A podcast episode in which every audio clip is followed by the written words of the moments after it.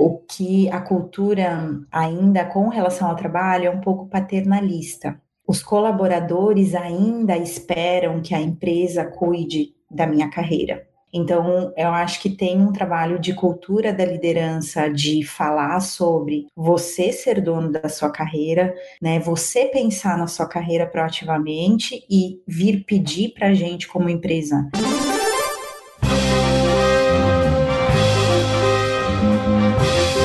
Eu sou Paulo Silveira, eu sou o Rodrigo Dantas e esse é o Like a Voz.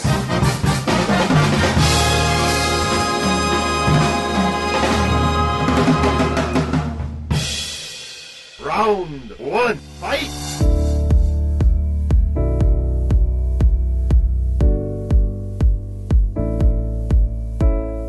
Luciana Calete é cofundadora da Love Mondays e diretora-geral do Glassdoor Latam. Luciana, eu acho que a gente sempre pergunta aqui o que, que faz a startup que você montou, a empresa. Então eu queria pegar um pouco da Love Mondays e da Glassdoor e a gente sempre pensa, poxa, todo mundo conhece é, Love Mondays e, e Glassdoor, mas acho que não. Então eu queria entender como que nasce a Love Mondays e se isso era de alguma forma um, alguma dor que você tinha e queria resolver. Legal, perfeito. Então, a, a Love Mondays nasceu com o propósito de trazer transparência para o mercado de trabalho e ajudar as pessoas a tomarem uma boa decisão de carreira.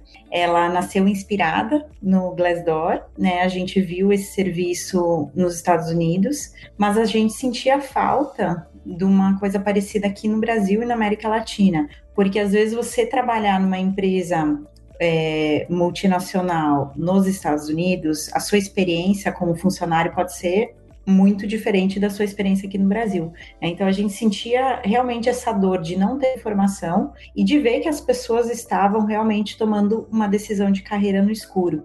Né? E quando você troca de emprego e entra numa empresa sem saber como vai ser, se você não gosta do que você encontra na realidade da empresa, né, já é tarde demais. E nada melhor do que saber como que é realmente trabalhar numa empresa através da opinião dos funcionários. Então, basicamente, o Love Mondays se trata de uma plataforma onde os funcionários contam a sua experiência é, na empresa, o que eles gostam, o que eles não gostam, qual é a satisfação com diversos fatores, como cultura da empresa, qualidade de vida, remuneração, benefícios e assim ajudam outras pessoas que estão pensando em entrar na empresa a entender realmente como é a cultura, como é o dia a dia e ver se é o lugar ideal para elas, né? E, e aí, é, depois de três anos, a, a Love Mondays acabou sendo comprada pelo Glassdoor e aí a gente virou a marca, a plataforma faz um ano agora. Então agora faz um ano que oficialmente Love Mondays não existe mais e, e virou o Glassdoor. Eu acho legal, bastante, é bastante legal você contar essa, essa fase, né, da, da, que foi um negócio muito rápido, né, acho que três anos de Love Mondays você vendeu, né. É, você pode contar um pouco como é que foi isso, se vocês já montaram com essa intenção de vender, ou foi uma aproximação que vocês acharam que veio antes do tempo mesmo, mas foi uma coisa muito rápida, né? É, foi rápido, foi, foi bem rápido. O, a gente, como nós somos em três co-founders, né? E como fundadores, a gente sempre conversou sobre isso, né? Se surgisse uma oportunidade, a gente toparia ou não. E, e, isso também vai na linha de, de levantar investimento, né? Eu acho que se você levanta investimento de venture capital, em algum momento você quer dar um exit, né, para os seus investidores e talvez você também tenha esse exit junto. Então a gente conversou sobre isso e nós três tínhamos a a ideia de que a gente preferia ter uma fatia menor de uma pizza maior, né? Que a gente queria que, realmente, ou que realmente o negócio crescesse, fosse grande, fosse reconhecido na América Latina inteira. Então a gente sempre topou essa possibilidade de levantar investimento e de vender. Acabou sendo uma jornada muito rápida. A gente, no fim do primeiro ano, a gente levantou uma uma rodada seed com a Kazek Ventures, né? E depois do no segundo ano a gente fez a Series A com eles também e no terceiro ano a gente acabou vendendo. Então foi muito rápido. Eu acho que para a gente como fundadores é, é, eu acho que fez sentido, porque fez sentido para todas as partes, né? Eu acho que para um negócio desse tipo acontecer tem que fazer sentido para todo mundo. Então, acho que para os fundadores foi um timing bom, que a gente se sentiu reconhecido e recompensado pelo tempo que a gente investiu na empresa e, e a gente também conseguiu sentir que tinha atendido a missão a que a gente se propôs. É, para os investidores foi um retorno que eles, é, enfim, ficaram, concordaram com o negócio, ficaram satisfeitos. E para o Glassdoor também é, foi um timing bom. Então a gente, se a gente fosse é, dali cinco anos imenso na América Latina, talvez o valuation que, isso, que esse business teria já não faria tanto sentido para o Glassdoor, porque ia ficar mais barato para eles fazerem sozinhos, né? Então acho que foi assim um timing que funcionou para todo mundo, as estrelas se alinharam aí e acabou dando certo. Então acho que foi foi, um, foi uma jornada rápida, mas foi foi bacana. De, de aproveitar essa última parte que você falou, assim, normalmente o investidor quer ficar mais tempo para ver o negócio ir pro IPO e tal, né? Vocês tiveram essa, essa tiveram que ter uma conversa é, dura com o investidor que tinham que sair antes ou eles ajudaram vocês nesse processo? Porque foi muito, muito rápido. Olha, foi, não, não foi uma conversa dura, não, não diria assim, porque eu acho que o, o, o, bom investidor, ele sabe que, na verdade, os empreendedores têm que você tem que deixar o negócio fluir é, na estratégia dos empreendedores, porque se o empreendedor em algum momento perde a motivação ou, ou se encontra num, numa situação que não é a que ele queria, é, o negócio não vai para frente, né? Então acho que não, não foi uma conversa dura não, é, mas claro, né? A, a, a, gente conversou sobre isso e, e enfim, achamos que poderia ser um, um, um exit bacana para eles, um exit bacana para nós, um preço bacana para o Glassdoor. Então foram, né, não são negociações rápidas assim, né, o, o deal em si, mas foi, acho que funcionou para todo mundo. A, a, sua história, acho que é, é inspiradora. Não, não que a gente deva ter o exit para ter sucesso, porque eu, eu, a a Love Mondays era realmente já referência mesmo e certamente tinha um caminho sozinha, independente de aquisição. Então essa a, a aquisição rápida, levantando capital e etc, é um case que é muito citado, né? Não é à toa que eu e o Dantas já queríamos trazer você aqui há algum tempo. Eu queria ainda perguntar dessa aquisição, porque eh, funcionou muito bem. Então foi um, você teve uma aquisição basicamente total e se você tivesse optado por não isso não acontecer, seria para ter uma concorrência meio que direta, ou quase que direta e total, com a empresa que hoje você faz parte, trabalha, administra e é a chefe. É, como que era pensar nessa situação? Falar, poxa, tem uma proposta interessante, ah, mas eu acho que vai querer mais vou brigar com esse outro grupo aqui grande, americano, super capitalizado, né? Super capitalizado. Né? Exato. Acho que hoje você pode falar bem, né? Porque hoje já tá clara a sua decisão e que você ama o trabalho que faz, dado que você já continua há algum tempo aqui.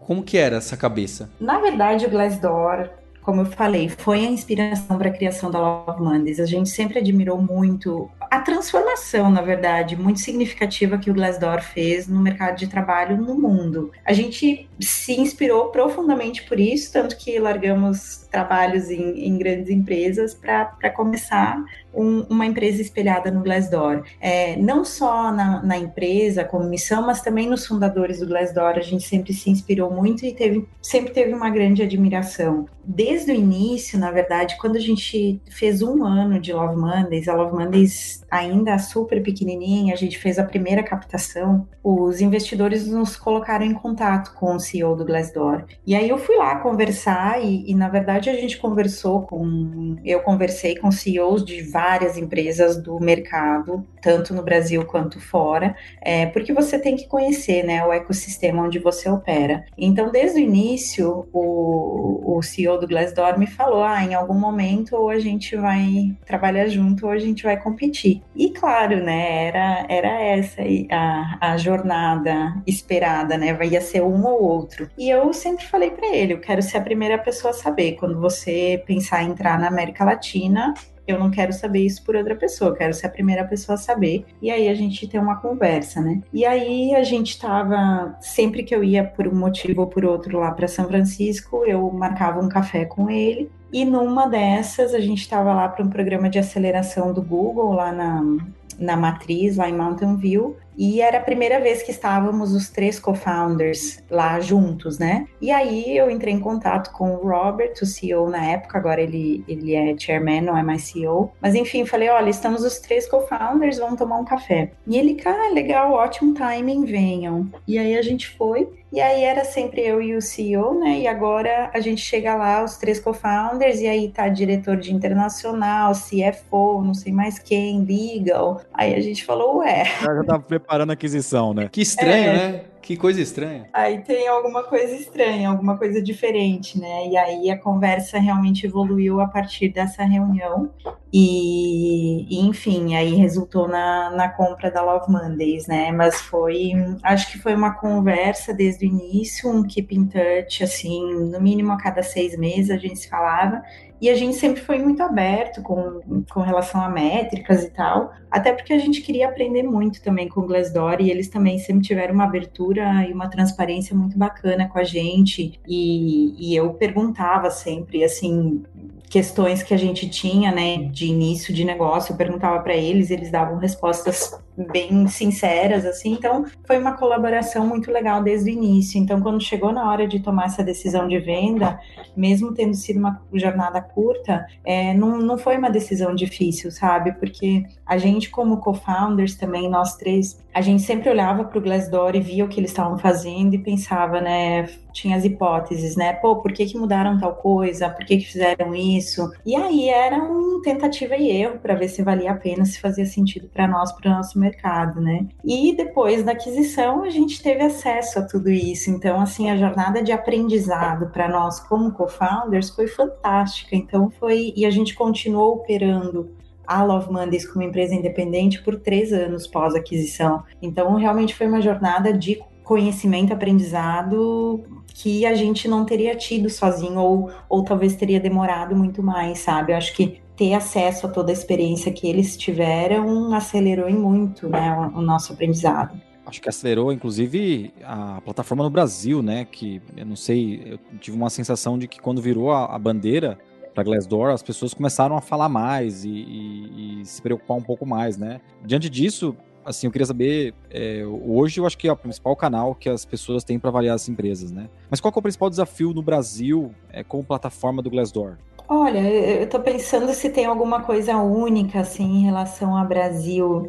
Eu acho que aqui no Brasil a gente tem uma legislação trabalhista muito diferente dos outros países e isso impacta um pouco enfim, na percepção da plataforma, na cultura das pessoas em relação ao trabalho. Então, eu acho que isso tem de diferente. Mas eu acho que, assim, não, não diria, assim, nada de muito único, sabe, pro, pro Glassdoor no Brasil. Eu acho que a plataforma como um todo vem com esse sonho de ajudar as pessoas a acharem a empresa que elas amem, né, a empresa e o trabalho que elas amem, e, e isso se dá através das opiniões das pessoas. Então, a, o depoimento das pessoas sobre, o, sobre o, a empresa onde elas trabalham é a, a peça-chave aí desse, desse jogo. E isso aqui no Brasil é muito bacana porque isso não é um desafio, porque as pessoas adoram contar. Tem gente que escreve assim cartas, textos enormes. Então, assim, isso é muito legal porque as pessoas são apaixonadas, querem compartilhar e gostam de falar, sabe? Então, acho que, que isso a gente viu também como um um potencial bom no início da Love Mondays e a gente continua vendo agora que virou a história. As pessoas gostam, né? O brasileiro, a gente gosta de compartilhar em redes sociais. Então, isso é, é muito bacana para o negócio aqui. Uma, tem uma curiosidade também, vou, vou aproveitar e fazer uma outra pergunta sobre a plataforma. Vocês têm uma, uma inteligência que valida se a pessoa existe mesmo, fazendo review? É, isso é automático ou tem uma, uma equipe que olha esses reviews lá na plataforma? Então, tem, como acho que todo o sistema de segurança online, né, tem, tem muitos passos automatizados aí que a gente usa inteligência de, de diversas fontes aí para entender se aquela uh, avaliação ou aquele salário que a pessoa postou, se ele necessita ou não a validação de um ser humano, né? Então, absolutamente todo o conteúdo que entra na plataforma, seja um review de, de, de lugar de trabalho, seja um review de benefício, qualquer um review de entrevista, enfim, ele passa por esse processo automatizado e aí tem um time antifraude que lida mais manualmente, né, com seres humanos, com as, as questões que são que, que ficam red flag ali, né? Ou pô, levantou uma bandeira vermelha ali ou não foi validado automaticamente tudo que devia ser validado, aí sim vai para o time de, de antifraude. Então tem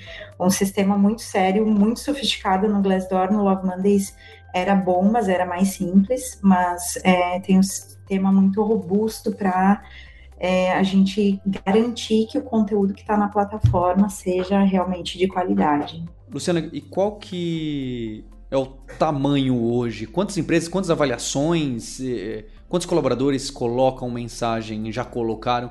Eu não sei que números pode abrir para o Brasil, ou talvez até para o mundo, tá? Para a gente entender a, a, dimensão aí da porta de vidro? Então, hoje o Glassdoor tem mais de uh, 700 funcionários no mundo inteiro. A gente, como Love Mondays, tinha é, no momento da aquisição acho que 30 e tantos e absolutamente todos ficaram pós-aquisição, né? Então, o, ninguém do time mudou, os founders ficaram, todas as pessoas ficaram. As pessoas que depois eventualmente saíram foram por, por razões normais, enfim, não, não pela aquisição. Então, isso foi muito bacana, não foi uma aquisição que Glassdoor entrou querendo mudar tudo. Na verdade, muito pelo contrário, né? A gente, que nem eu falei, a gente ficou três anos operando de maneira independente. Eu reportava para o CEO e o que eu mais ouvi era keep doing what you're doing. Tipo, vai tocando barco, vamos fazendo o que vocês estão fazendo, vamos crescendo Latam.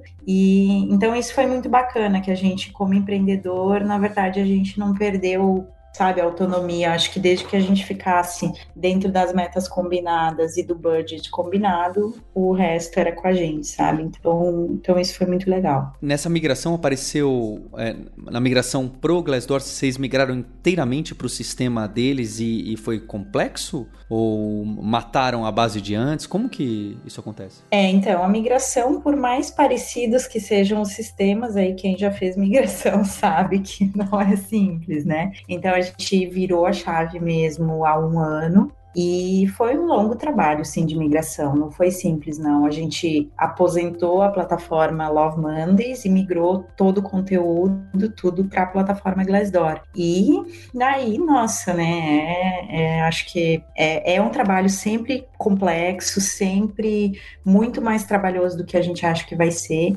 É, teve uma, foi uma colaboração muito bonita com entre o time do Brasil e o time lá de fora, dos Estados Unidos principalmente. É, é, foi uma grande oportunidade da gente conhecer, na verdade, mais as pessoas de lá, porque como a gente estava operando independente, era, era muito pouca interação, na verdade, que os times tinham, né? Era só os founders, mais a gente como founders, mas a equipe em si não tinha muita interação. Então, na migração, acho que foi também um grande aprendizado para todo mundo e, e oportunidade de conhecer as pessoas lá. Mas foram, acho que, uns nove meses de trabalho intenso para fazer essa migração e, e assim foi foi muito bem cuidado, na verdade. Acho que a migração foi é, teve seus, seus problemas, assim, mas no geral foi uma migração muito bem sucedida, de bastante colaboração entre os times. Então foi, foi legal, mas sim, sempre dá um trabalhão, né? Luciana, eu acho que todo mundo tem. Quem é empreendedor, eu, o Dantas, e já tem algum tamanho, todo mundo passa por grandes momentos no Glassdoor. Grandes momentos de euforia, de felicidade, e grandes momentos que fala, poxa, não acredito que falaram isso da empresa que eu deu como líder e etc. Não é? É, mas certamente traz, uma, traz reflexões. E, curiosamente, há poucos meses atrás, eu pedi lá para a Luísa e a equipe de pessoas, lá, faz um levantamento, porque a gente tem um levantamento interno das insatisfações e satisfações das pessoas, e também externo, onde as pessoas falam. E eu, pessoalmente, a gente já tinha detectado, porque tem alguns problemas que aparecem, que as pessoas estão falando sobre empresas, etc., que eu considero que são naturais e que algum certo nível de insatisfação faz parte, você não vai conseguir a nota 10 o tempo inteiro. Mas tem outras que foi o que eu pedi para elas compararem, é comparem a nossa empresa com outras do mesmo porte, que tem uma cultura que a gente gosta para ver se esse tipo de insatisfação está acima ou é dentro do esperado. E eu vou te citar duas, Luciana, que eu vejo com frequência, que também vi na, na Lura, é, e eu queria saber se isso condiz com o que você enxerga e até Aí já pedindo uma consultoria de graça, tá, Luciana? Como que, como que resolve? É, são dois pontos. O primeiro é transparência e visibilidade. Uma reclamação é: eu não sei o que, que as outras equipes estão fazendo, ou a estratégia não é contada para todo mundo quais são os próximos passos da empresa. Esse primeiro ponto eu considero que apareceu para a gente, mas que aparecia com a mesma quantidade para as outras empresas. O segundo, que eu fiquei um pouco mais preocupado, que eu achei que era mais, mais frequente, e é frequente, só que apareceu um pouco mais para a gente, é a empresa não tem um plano de carreira definido. E hoje em dia que a gente está nesse mercado todo líquido, volátil, é difícil você ter planos com mapinhas e tabelinhas falando: olha, um dia você vai ser coordenador depois que fizer isso. Não é mais jogo de videogame, não é? Não tem mais esses passos para serem dados. Mas, mesmo eu tendo essa consciência, eu preciso confessar que eu vi esse pedido com mais frequência do que de outras empresas. Então eu queria saber desses dois temas para você que enxerga muito as empresas por dentro, o raio-x, é, essa questão de visibilidade, é, transparência e a questão de plano de carreira, porque cada pessoa entende de uma forma. O que é um plano de carreira, não é? é eu queria saber sua opinião, sua visão sobre isso. Eu fiquei em dúvida de fazer essa questão, Luciana, porque a gente logo vai para a segunda parte, que são perguntas pessoais, não é? E eu não sei se isso aqui é pessoal ou é empresa também, mas é o que você puder trazer vai ser muito enriquecedor. Perfeito. Bom, Paulo, primeira coisa é que você não está sozinho. então, acho que as suas primeiras colocações aí de, de é, falta de visibilidade do que os outros times estão fazendo, falta de comunicação de estratégia, visão da onde a empresa está indo, tudo isso tem a ver com comunicação interna, né? Enfim, em vários vários formatos, mas enfim, comunicação interna.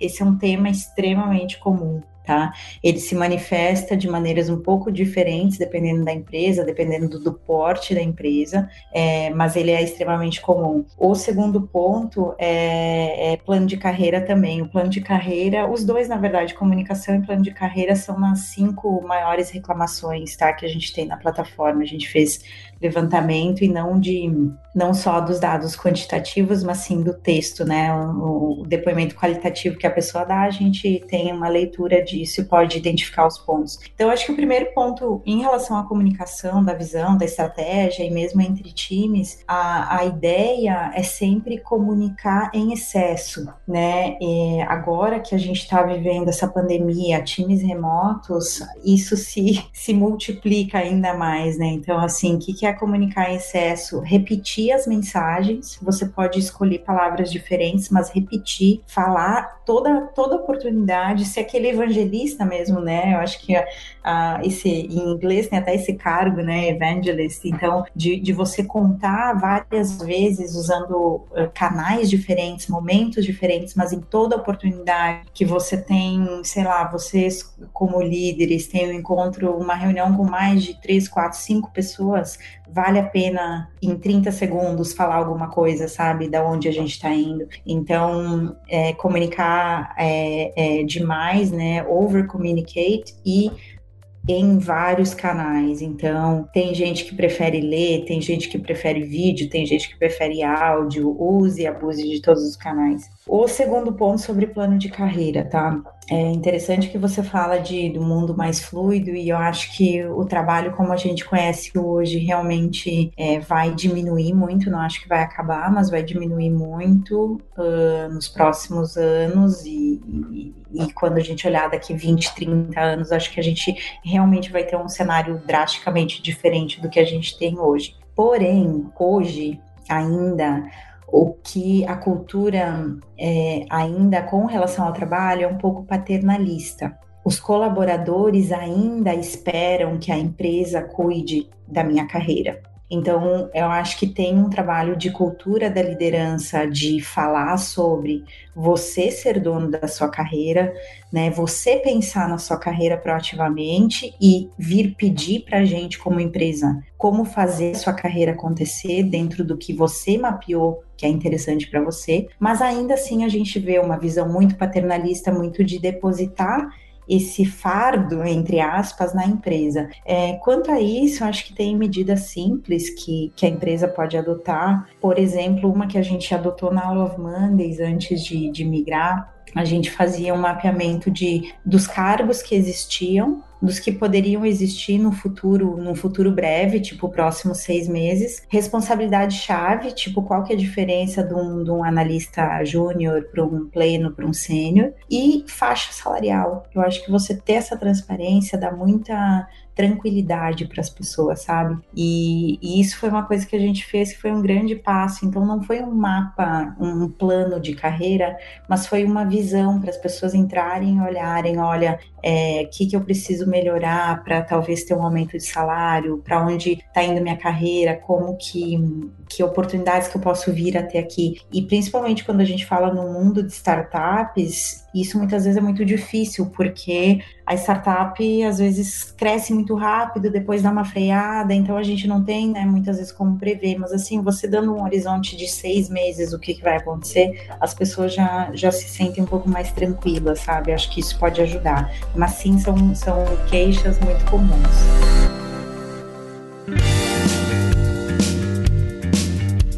E antes de passar para a segunda parte do episódio, eu queria fazer um convite para você que está passando pelas dores da transformação digital da tal da agilidade, de entender esse mercado líquido de trabalho, de startups e quer implementar os tais dos squads. A gente vai ter uma semana totalmente gratuita com lives para discutir esses assuntos com líderes da Magazine Luiza, do Itaú, da Totworks, da Ambev, da Totus. E você vai poder mandar sua pergunta, vai ter material extra, vai ter como você conversar com a gente durante essa semana muito intensa de aprendizado para falar com pessoas que passaram por essas dificuldades da tal da transformação digital e criação de produtos digitais e para recorrência, entender o mercado consumidor novo e que são assuntos recorrentes aqui no podcast do Like a Boss. Então você pode se inscrever até o dia 27 de setembro lá em alura.com.br barra Semana Agilidade. Já tem a programação, já tem detalhes, tá incrível. O Adriano Almeida, que trabalha aqui comigo, o diretor da Alura, que está mediando algumas dessas conversas e preparou uma semana muito especial. Eu não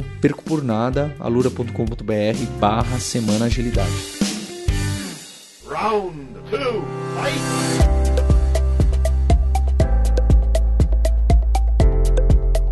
Luciana, essa segunda parte a gente quer saber mais sobre você, é, qual o seu background, o que, que você fazia antes da Love Mondays e onde você estudou. Perfeito, eu sou de Erechim, interior do Rio Grande do Sul, é, estudei Direito na Federal do, do, Rio Grande do Sul, em Porto Alegre, é, nunca gostei da, da, minha faculdade, sempre tive o sonho de morar fora, eu dava aula de inglês desde os 16 anos, e dei aula de inglês toda a faculdade, e, Olha só.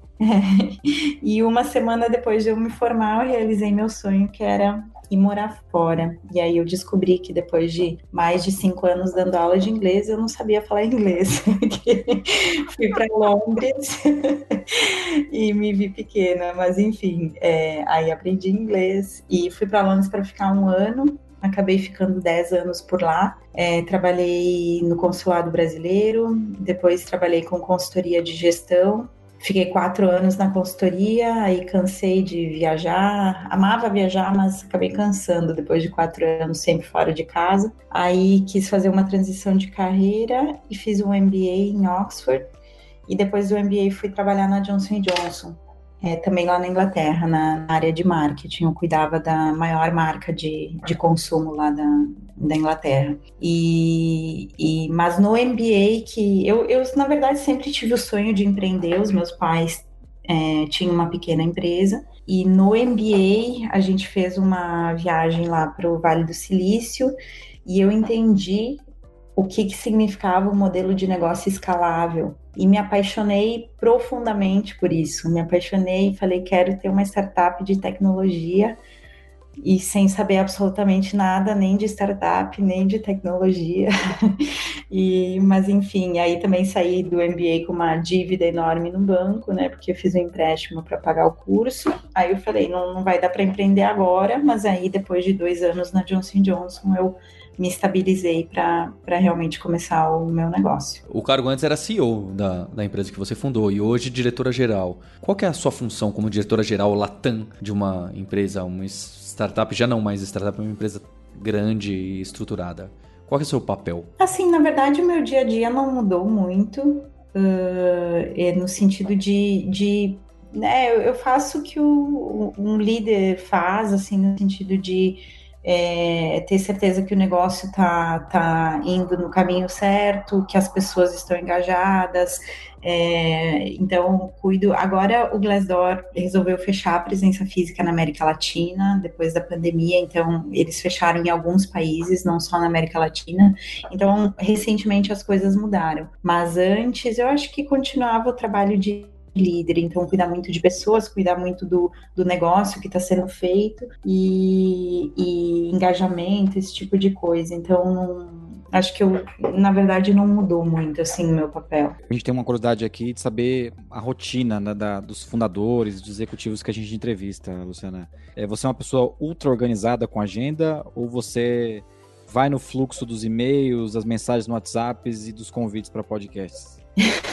eu tento ter um equilíbrio. Eu acho que como fundador, né, a gente sempre se depara no fim do dia como uau, tipo, tava super busy o dia inteiro, mas nem sei na verdade o que que eu fiz, né? Assim, é uma coisa, vai uma coisa atrás da outra e você é engolido por muitas coisas, mas eu sempre tento pensar é, no mundo pré-pandemia, né? Então, no escritório, eu sempre gostava muito de estar tá ali fisicamente presente. Eu sou uma pessoa que gosto de pessoas, então tá ali junto com o time, conversar, tomar um café, porque eu acho que é nessas coisas que, que a gente consegue ter muitos insights que em reuniões formais você não tem, né? Então, eu passava muito tempo falando com as pessoas, assim, no dia a dia no escritório, é, e, e eu tentava priorizar a minha agenda no sentido de o que que só eu, o que que é uma atividade que só eu posso fazer. Então eu olhava na minha lista de coisas para fazer e pensava, essa aqui precisa ser a Lu que vai fazer? Não, não precisa, na verdade. Eu acho que tal pessoa vai, na real, adorar ter esse projeto. Então, então tentava achar outra pessoa, engajar outra pessoa da equipe para tomar conta disso. E daí ficava com coisas de o que, que só eu posso fazer. E na verdade, por exemplo, representar a empresa publicamente era uma função minha, né? Ou engajar as pessoas é, é uma função do líder. Então, acho que eu, eu procurava focar nessas coisas assim que só eu podia fazer, sabe? Que eu não conseguia delegar. Um, um, último ponto que eu acho que eu queimei a largada, te perguntando um pouco de, de carreira e de, de visibilidade, é justo o, o outro lado. Você, como, como líder, CEO, diretora geral, qual é, quais são os skills que você busca em um colaborador, em uma colaboradora, para trabalhar com você? O que, que é o perfil que você gosta muito? O que, que você olha bastante? Perfeito. Acho que a gente, como Love Mondays, definiu desde o início, eu e os meus co-founders, a gente definiu três valores que eram importantes para gente. Nunca foi uma lista exaustiva do que a gente acha importante, mas acho que é o fundamental e a gente resolveu escolher três pela simplicidade, por ser fácil de todo mundo lembrar. E esses três valores eram muito presentes e refletem muito o que, que eu busco em, em pessoas que eu trago para minha equipe. É, primeiro, transparência e integridade, ou se traduzir, a gente às vezes até botava em anúncio de vaga de emprego, é ser gente boa, né? Ser gente boa, ter boa índole, transparência e integridade. Isso é, é não negociável. A segunda é a atitude de dono, você precisa em todo tipo de negócio, mas principalmente numa startup, você precisa ter pessoas que pensam como dono, que têm essa atitude de esse trabalho é meu, né? De a minha autonomia, eu sou uma pessoa que eu gosto muito de dar autonomia, mas essa autonomia ela tem que vir junto com responsabilidade. Se ela não vem com responsabilidade, com engajamento, com alinhamento, não dá certo. Então, assim, a pessoa que entenda que aquela responsabilidade é dela, que ela tem autonomia, mas que ela tem essa responsabilidade, essa atitude de dono, para mim é fundamental. E o terceiro e último é aprendizado constante. Eu sempre falava para a equipe na, na Love Mondays, nunca foi um problema você falar que não sabe alguma coisa, ah, não sei usar tal ferramenta, não sei o que, do que se trata tal coisa, não sei.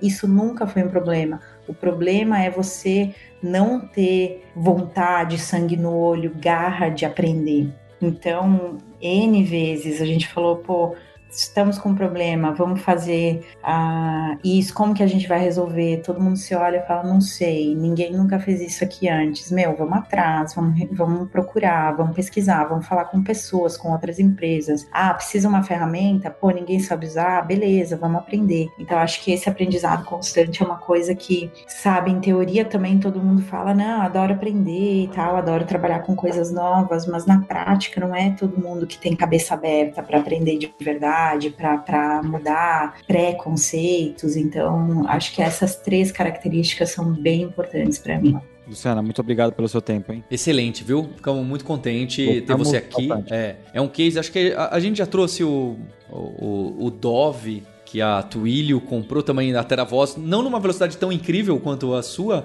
mas eu acho que tem essas histórias que, óbvio, não, não, a gente não gosta também de ficar inspirando o sonho de ninguém e falar, olha só como é fácil, a Luciana foi lá e, e fez um MBA, não sabia de foi tecnologia, foi no Vale do Silício e montou uma startup de sucesso. Você é um caso raro, essa é a verdade. O Dove também, ainda mais de uma aquisição completa ou quase completa, não sei os termos, Queria dar parabéns, que é, é muito legal ter esse papo. É, de novo, não sei se o sucesso é ser adquirida por uma grande startup ou não, mas certamente é algo muito legal que a gente gosta de trazer aqui, que são poucas pessoas que fizeram. Parabéns, Luciano. Ah, não. Imagina. Obrigada pelo convite, pessoal. Espero que aí tenha atendido o que vocês esperavam.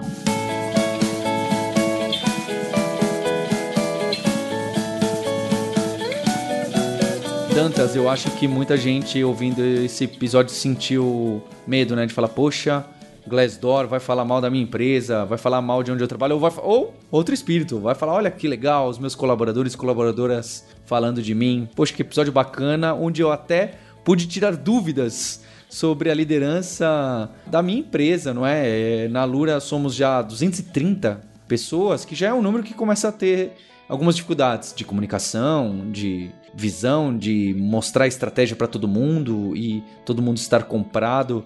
Eu, eu gostei muito. Obrigado. Que esse episódio também foi você que trouxe a empreendedora, Dantas. Eu gostei também por, por um motivo específico. A gente tem poucos casos de êxito no Brasil, é, pouco caso de saída de, de, de empresas, é, principalmente empresas que são referência, né? Lá, lá, lá no Vale do Silício, na Europa, comprando empresas como a gente teve igual a Teravoz aqui, o Twilio comprando. E a Luciana foi mais emblemática ainda porque ela foi muito rápido, né? É, três anos de startup já chegou. E eu achei legal essa coisa dela ter ficado na operação é, durante um tempo ainda como executiva, que é um que mostra que é um, foi bem feito esse negócio, né? É, e se você gosta desse mundo de inovação, startup e fica lendo muito no Glassdoor sobre as startups, vai conhecer o startups.com.br, que é quem está trazendo essa sétima temporada uh, do Like a Boss. E fica o convite para você conhecer a Lura, alura.com.br empresas, para mostrar um pouco do nosso trabalho que a gente faz da transformação digital, dos skills de data science, dos skills de programação, que a gente não pode esconder que é o carro-chefe das empresas de tecnologia,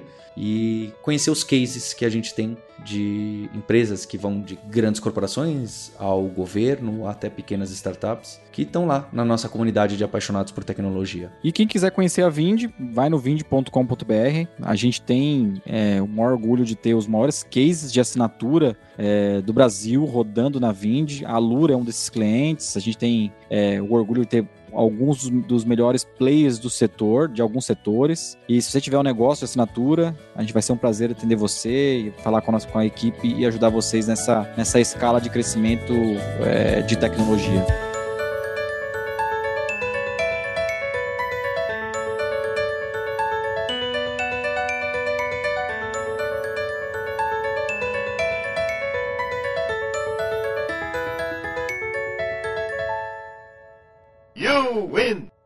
Este podcast foi editado por Radiofobia, podcast e multimídia.